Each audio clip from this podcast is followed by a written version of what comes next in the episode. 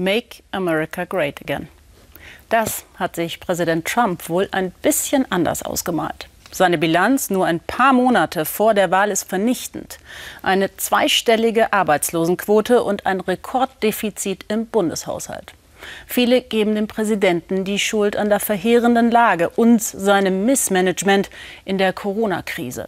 New York hat es schon zu Beginn der Pandemie schwer getroffen. Mehr als 32.000 Menschen sind dort bisher an den Folgen einer Covid-19-Erkrankung gestorben.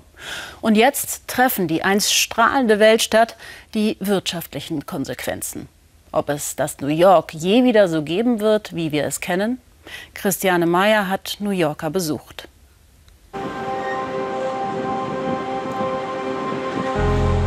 Die Fifth Avenue, Symbol für New Yorks Wohlstand, verwaist.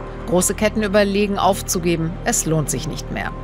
Auch Restaurants und kleine Geschäfte kämpfen ums Überleben. Auf den Straßen immer mehr Wohnungslose. Und auch für die Yellow Caps lohnt sich der Job nicht mehr. Nur noch etwa ein Viertel der Taxis sind überhaupt auf der Straße.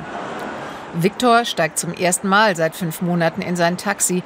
Er hatte sogar überlegt, sein Yellow Cap ganz stillzulegen.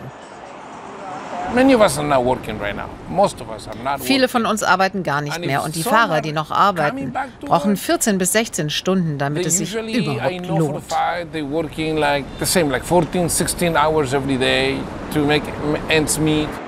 Victor nimmt uns mit auf seine erste Fahrt durch Manhattan seit einem halben Jahr. Er ist schockiert über den Zustand seiner Stadt, auf deren Straßen er seit 30 Jahren unterwegs ist. First impression of New York is just mein erster Eindruck von New York, das ist total negativ, wie eine Geisterstadt. Um diese Zeit war es sonst 20 Mal voller.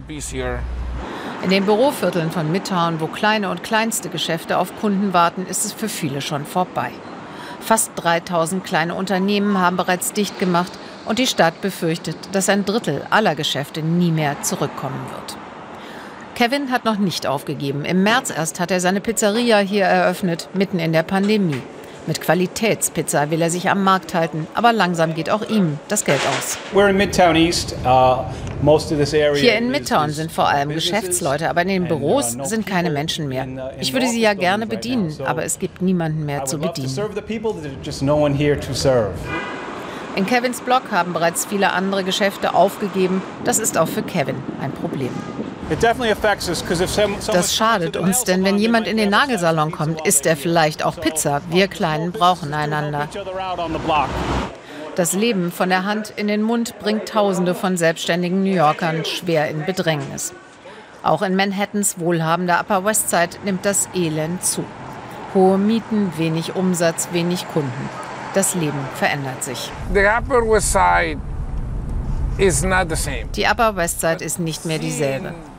Den Niedergang von New Yorks Dynamik zu sehen, das berührt mich wirklich, auch emotional. It really affects also your emotional your, your emotions. Wo Geschäfte schließen, ziehen Wohnungslose unter die Vordächer. Obwohl die Stadt 139 Hotels für die Menschen geöffnet hat, bleiben viele auf der Straße ohne Perspektive. Jennys Spielzeugladen war zweieinhalb Monate geschlossen. Ihr Umsatz ist seit der Wiedereröffnung drastisch gesunken. Sie kann nur noch 5 Prozent erwirtschaften, viel zu wenig für die horrende Miete. Wenn unser Geschäft sich bis September nicht verbessert, halten wir nur bis Oktober durch. Wie alle New Yorker hat auch Jenny eine klare politische Meinung. Während sie viel von Kamala Harris hält, sieht sie das Missmanagement des Coronavirus durch Trump als Verursacher der Wirtschaftskrise. In ihrem Bücherregal gibt es nur Demokraten. Was aber, wenn Trump wiedergewählt wird? Das macht mir wirklich Angst. Ich hoffe, wir haben dann eine Revolution.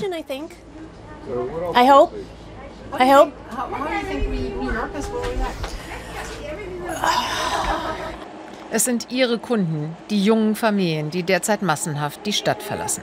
Kunden, die wahrscheinlich nicht zurückkehren. Jennys Mutter ist längst in Rente und lebt ganz in der Nähe. 1981 hatte sie den Spielzeugladen gegründet. Jetzt fürchtet sie erstmals in 39 Jahren den Untergang. It's really hard. Es ist hart. Ich hoffe, sie schafft es. Ich glaube, sie hat gute Ideen. Es wäre möglich, wenn die Leute zurückkommen.